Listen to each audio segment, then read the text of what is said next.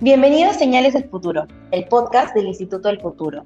Mi nombre es Berenice Quiñe y soy la anfitriona. El día de hoy hablaremos sobre el futuro de la educación rural, innovación y acceso para comunidades remotas. En el white paper sobre el futuro de la juventud peruana que se lanzó hace unas semanas en el Instituto del Futuro, se menciona que en el Perú no todos los jóvenes tienen acceso a un servicio educativo, y menos a un servicio educativo de calidad. Para ello, estamos con Angie Ceballos, directora ejecutiva de Ruralia, para ponernos un poco en contexto. Es una iniciativa impulsada para la organización, por la organización Es Hoy, un movimiento de líderes empresariales, entre gerentes, fundadores y presidentes de distintas compañías de diferentes sectores y diferentes tamaños, comprometidos con trabajar por un Perú inclusivo, próspero y sostenible. La organización hoy busca contribuir al país desde la acción, impulsando iniciativas de alto impacto que respondan a desafíos urgentes en nuestro país. Entre ellos tenemos el cierre de brecha en la educación rural. Bienvenida Angie, cuéntanos más sobre Ruralia. Hola, muchísimas gracias por la invitación. Eh, sí, bueno, yo quiero contarles que Ruralia es la primera aceleradora de educación rural del Perú, impulsada por ESOI. Ruralia lo que busca es catalizar y articular el ecosistema de organizaciones e intervenciones que vienen transformando la educación rural del Perú para así poder cerrar las brechas que venimos trayendo desde hace décadas en nuestro país.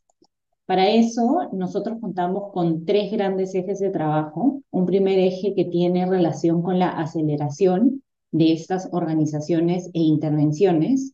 Y la aceleración la hacemos a través de programas de desarrollo de capacidades y acceso a fondos monetarios para organizaciones que vienen implementando más y mejores formas de cerrar brechas en educación rural. Luego tenemos un eje que venimos trabajando desde este año relacionado con programas multianuales de educación en los que de la mano con el Estado y aliados implementadores buscaremos movilizar recursos para expandir intervenciones con evidencia de impacto en territorios no atendidos. Y finalmente, un eje transversal es el eje de data y evidencia, en donde sistematizamos y analizamos la información que recogemos del ecosistema para ponerla a disposición y poder mejorar políticas públicas y la toma de decisiones en el ámbito educativo en su conjunto. Perfecto, qué interesantes iniciativas. Y lo que sí nos interesa saber es que empecemos a, a mapear y que nos cuentes, Angie, cuál es la situación actual de la educación rural en el país. Claro que sí. Bueno, en, el Perú hay 8 millones de estudiantes de educación básica entre niños, niñas y adolescentes, y de ellos el 25% de la matrícula, es decir, 2 millones de estudiantes, estudian en ámbitos rurales. Hemos trabajado desde Ruralia un análisis diagnóstico que nos brinda cuáles son los puntos de dolor de la educación rural a lo largo de la vida y están divididos justamente en las etapas escolares que todos conocemos. Por ejemplo, si hablamos de inicial en el ciclo 1, en lo que corresponde de primera infancia, sabemos que hay problemáticas relacionadas a anemia, que es un problema grave de salud pública que persiste en más del 40% de la población de 6 a 35 meses de edad. En ámbitos rurales, la anemia llega hasta 49% en este rango etario. Si pasamos a la etapa de inicial ciclo 2, y hablando de niñez temprana de 3 a 5 años, el problema es más relacionado a apego seguro. Tenemos una evolución de la matrícula en educación inicial que se va reduciendo a lo largo de estos últimos años y por supuesto la pandemia afecta de manera muy severa estos indicadores porque ha sido un nivel que no necesariamente ha sido priorizado por la familia, sobre todo en ámbitos rurales, ya que era muy difícil pensar en que podías llevar a tu pequeño niño a un espacio de educación que no necesariamente era presencial. Si pasamos a la primaria, a la niñez intermedia, que es de 6 a 11 años, el principal problema es la lejanía física. Más del 50% de las escuelas rurales están en centros poblados a más de dos horas de la capital de la provincia y que tienen menos de 500 habitantes. Este es un problema principalmente rural y que también está asociado con la lejanía digital. Existe elevada brecha de la conexión de Internet en hogares. Solo 1.4% de los hogares tienen Internet en zona rural, mientras en el caso de urbano es el 23.4%.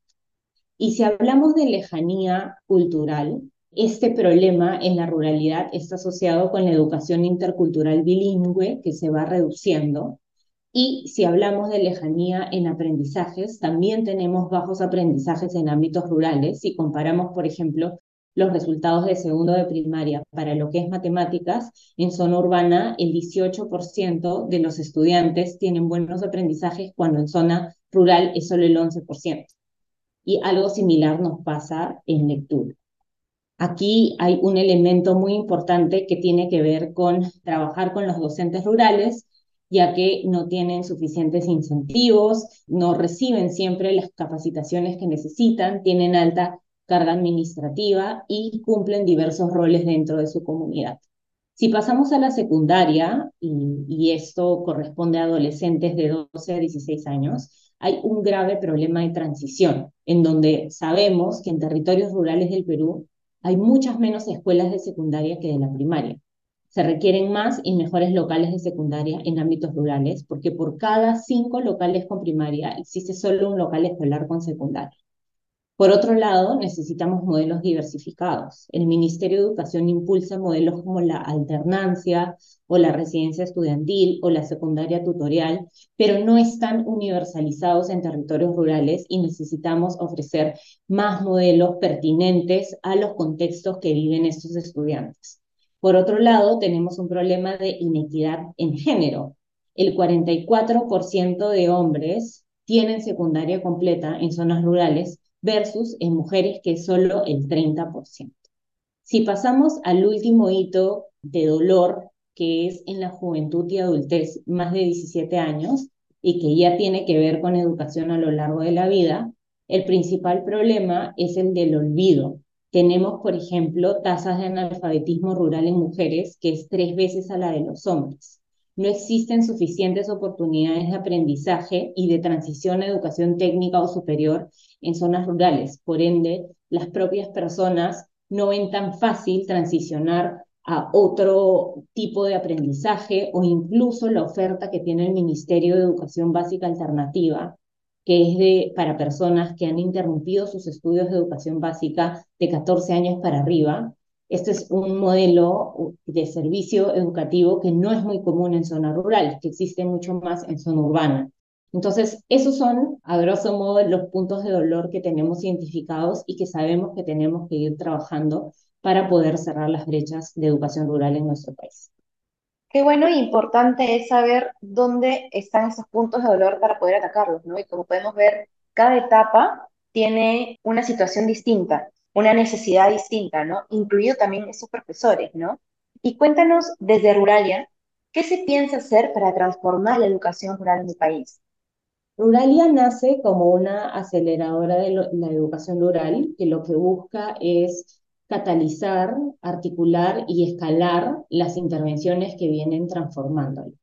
Y para esto, un punto importante que necesitamos hacer es mapear, identificar a nivel profundo y con data rigurosa cuáles son estas intervenciones y qué es lo que están haciendo y dónde. Para eso, un primer punto de partida desde Ruralia cuando nació en el año 2022, fue lanzar el Reto Ruralia, que fue un proceso de postulación para organizaciones sin fines de lucro que vienen trabajando en educación rural. En ese sentido, lanzamos este proceso en el mes de junio del año pasado y logramos 130 postulaciones de todas las regiones del país que están trabajando diferentes temáticas como refuerzo escolar, nutrición, educación técnica, infraestructura educativa, capacitación docente, acompañamiento socioemocional, entre otros. Y este reto, eh, los resultados de este reto nos han permitido conocer a profundidad todas estas intervenciones y generar espacios de fortalecimiento de capacidades y articulación entre ellas. Sucede mucho en nuestro país que hay diferentes organizaciones que están trabajando una misma temática, un mismo problema que es sumamente complejo y no se conocen entre sí. Incluso a veces están en una misma región. Entonces, lo que buscamos, lo que buscamos desde Ruralia es de alguna manera abordar este tipo de necesidades. Y por otro lado, el corazón de Ruralia es la aceleración. Entonces, desde el reto, hemos seleccionado el año pasado a 10 finalistas que hemos acompañado a una siguiente etapa para luego elegir a los ganadores que pasarían por nuestro primer programa de aceleración, que lo hemos implementado junto a la Universidad del Pacífico. Hemos tenido dos organizaciones que han pasado por todo el proceso de aceleración, que son la iniciativa Grandes de Enseña Perú y la iniciativa CREE Smart School Móvil de la organización CREE.